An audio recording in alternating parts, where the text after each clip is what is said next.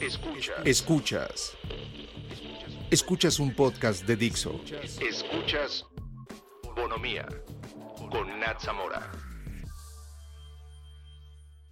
Hola, mi nombre es Nat Zamora y este es el episodio número 18 de Bonomía.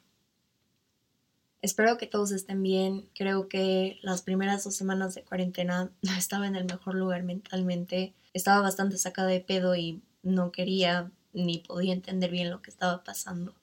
No me había caído el 20 hasta la siguiente semana y empecé a batallar un poco con mi salud mental. Me sentía extremadamente confundida, igual que todos, y no estaba respondiendo de la mejor manera a todo lo que estaba pasando.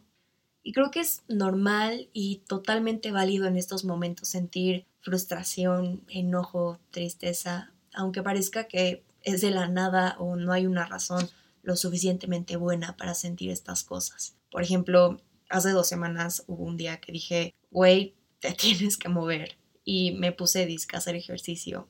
Probablemente haya gente que no sepa esto, pero soy muy alta. Entonces, no sé qué hice, un salto, me estiré, no sé. El caso es que toqué el techo en uno de mis ejercicios y me solté a llorar de la nada. Tocar el techo hizo que me sintiera encerrada y como enojada conmigo misma y no dejaba de llorar. Y Después de eso tuve un día bastante raro, no tenía ganas de hacer nada y sentía muchas emociones contenidas. Lo platiqué con una amiga y me contó que estaba viendo una película y se le acabó la pila a la computadora y se apagó y también se soltó a llorar. Y después me enteré de un par de historias parecidas y llegué a la conclusión de que muchos de nosotros en algún punto de esto tuvimos o tenemos problemas para canalizar estrés o frustraciones Claro que en mi vida cotidiana tocar el techo mientras hago ejercicio no sería una razón para llorar, pero supongo que inconscientemente fue una manera de liberar un poco de este sentimiento de incertidumbre y estrés acumulado. Todos tenemos diferentes niveles de comodidad ante la situación y no todos respondemos de la misma manera. Es normal no saber cómo reaccionar a una situación que nunca hemos vivido. El término cambio es algo que he reinventado con el tiempo y lo he llevado más hacia un lugar de crecimiento y superación en vez de algo destructivo. Pero siendo alguien que ha tenido problemas con cuestiones emocionales y mentales, sigue siendo un factor importante en la forma en la que reacciono y me adapto a mi entorno. Para las personas que viven o han experimentado en algún momento de su vida ansiedad o depresión, han llegado a aislarse de forma inconsciente e involuntaria. Y saben que encontrarte en ese lugar mentalmente no es fácil, mucho menos divertido. Entonces, ahora, entrar a este aislamiento de forma consciente y voluntaria es extremadamente raro porque tu cabeza automáticamente comienza a relacionarlo con algún momento negativo que hayas tenido en el pasado y vuelves a tomar estos hábitos destructivos que utilizas como mecanismos de defensa para lidiar con o sobrellevar esta situación. Y creo que se vuelve un poco complicado porque de alguna forma nos vemos obligados a mirar hacia adentro porque ya no tienes que poner energía en lo que otras personas están haciendo. Muchas de las emociones que están saliendo durante estos momentos de introspección son un reflejo de algo que ya existía en nosotros. Por ejemplo, la xenofobia. Personas que antes de esto ya eran racistas son mucho más racistas durante este tiempo o las personas que ya lidiábamos con ansiedad en nuestra vida cotidiana, este es un momento de ansiedad extrema. A mí me pasó que soy una persona muy empática y siento mucha empatía por las personas que conozco, las que no conozco, por las personas que tienen diferentes realidades a la mía, diferentes situaciones sociales o culturales. Tengo mucha empatía por la humanidad en general. Y las últimas semanas han sido difíciles para mí porque me sentí abrumada por el pánico colectivo, y es que el miedo mueve masas y la ansiedad y el pánico hace que actuemos de forma irracional. Y no paraba de pensar en las personas que son víctimas de violencia doméstica, las personas que han tenido que lidiar con racismo y crueldad todos los días, las personas de la tercera edad, los doctores, enfermeros y todo el personal médico que están arriesgando su salud o hasta su vida para erradicar esta crisis global. No paro de pensar en las personas con TOC, con trastornos alimenticios, personas que antes de esto ya tenían ansiedad y o depresión y cómo esto afecta a su salud mental. Entonces, en lo personal traté de apagar un poco esta empatía tan fuerte porque me estaba perjudicando más que ayudar. Esto no significa que hay que bloquearlo o desviar la atención del tema porque quiero evadir mi realidad. Pero sí hay que canalizarlo, ver cómo nos hace sentir y situarlo en un lugar objetivo para tomar acciones de forma activa y racional. La empatía es algo clave durante esta situación y un aprendizaje muy lindo que creo, o por lo menos espero que todos nos llevemos, es que esta pandemia ha hecho que nos demos cuenta que tenemos más cosas en común que diferencias. Muchas veces pensamos, esto jamás me va a pasar, ya sea por tu posición social, económica, cultural, raza, edad o hasta género. Y no, este virus no discrimina entre ninguno de nosotros y nadie está exento de contagiarse. Así que esta construcción social de que tú y yo somos completamente diferentes cada día está siendo desafiada y poco a poco está siendo destruida por este virus.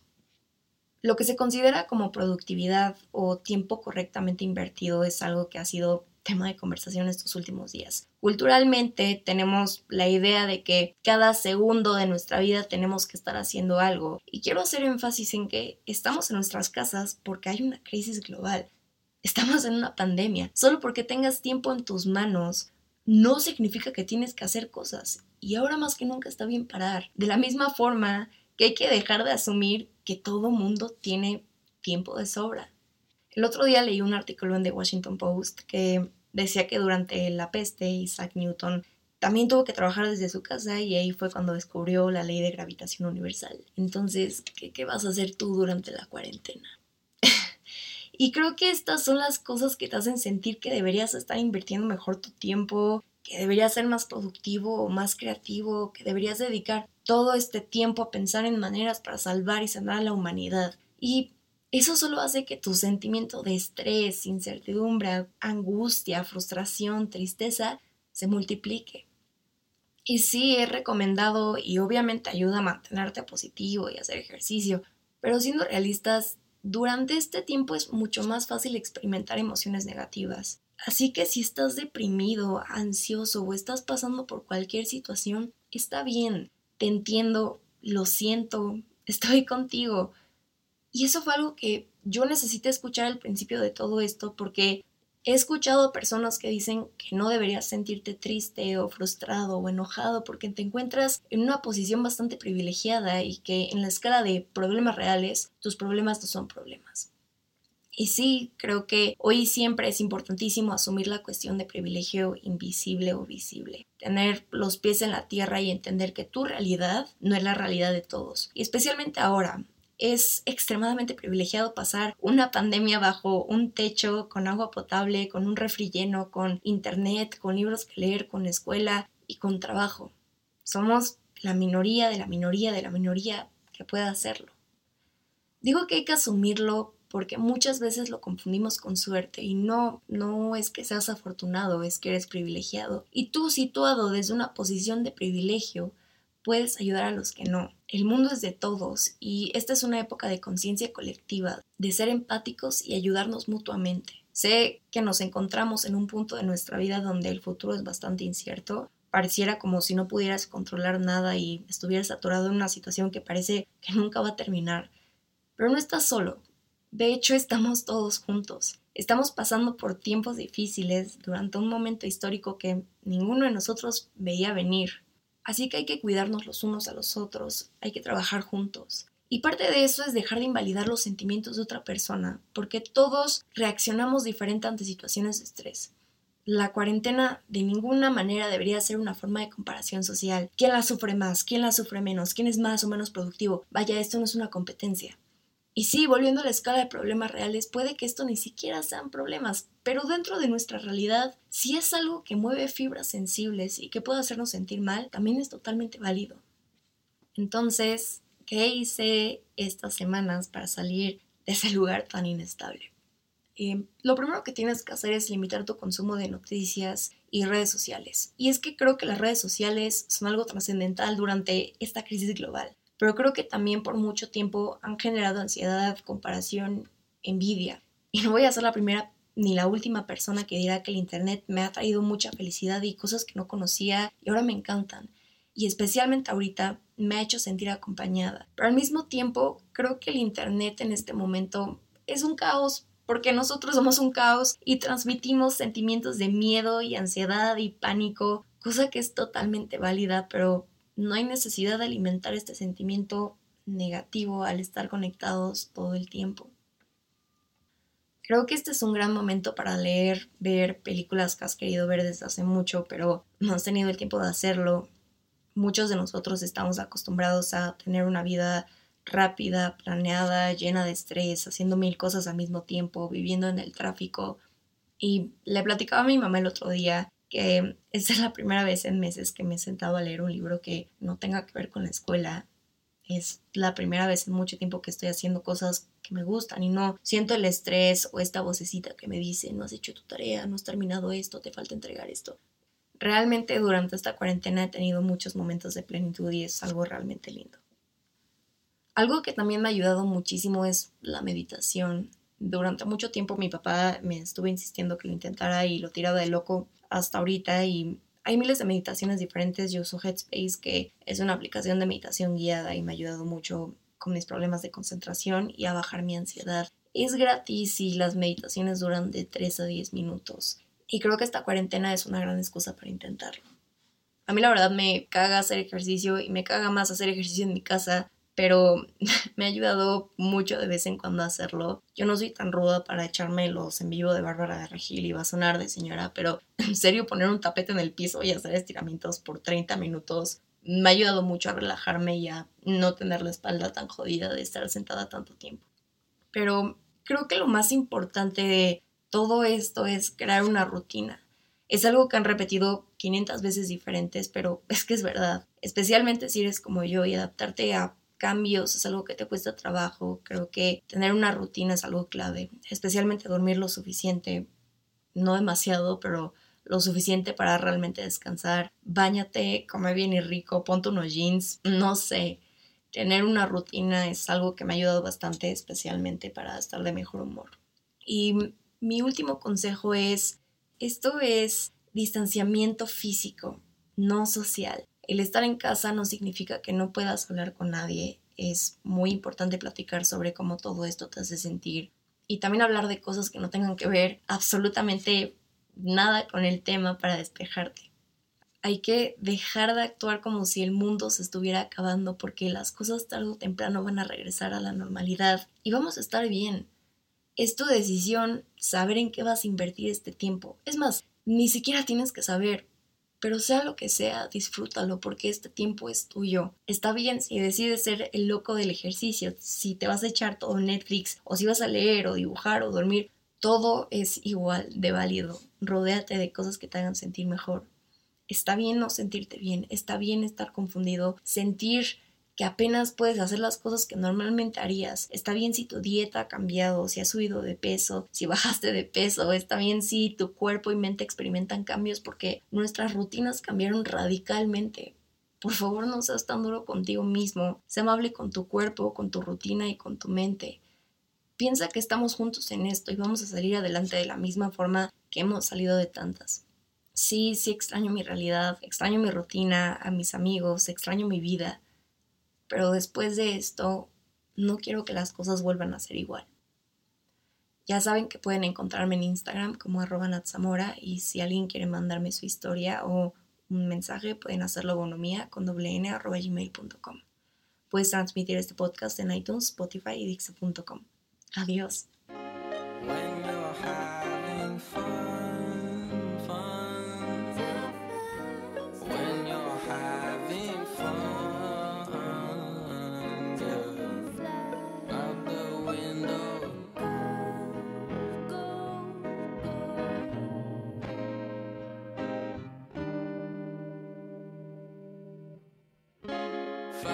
Some time, find some time to do something.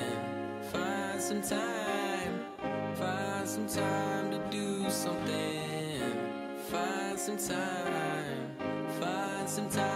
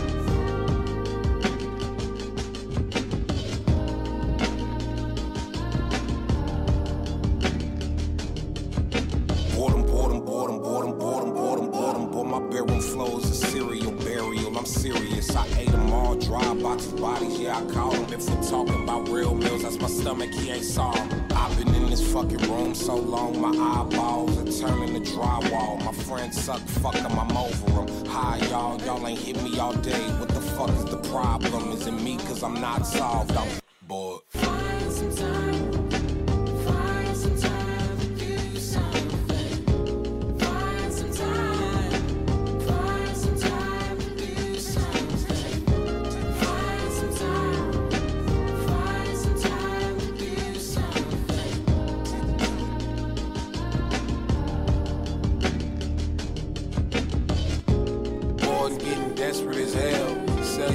Amusing and I hope someone well message me with some plans that are amusing as well. Cause I haven't seen the exit of these walls since before this morning.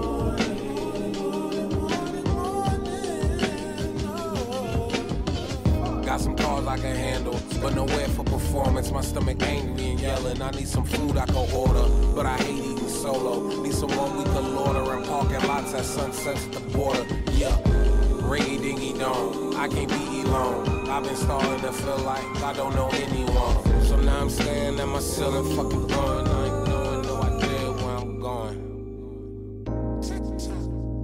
Damn, gotta get out of here. Find some time, find some time to do some good. Hey, can y'all help me right quick? Find the time, find the time, find some time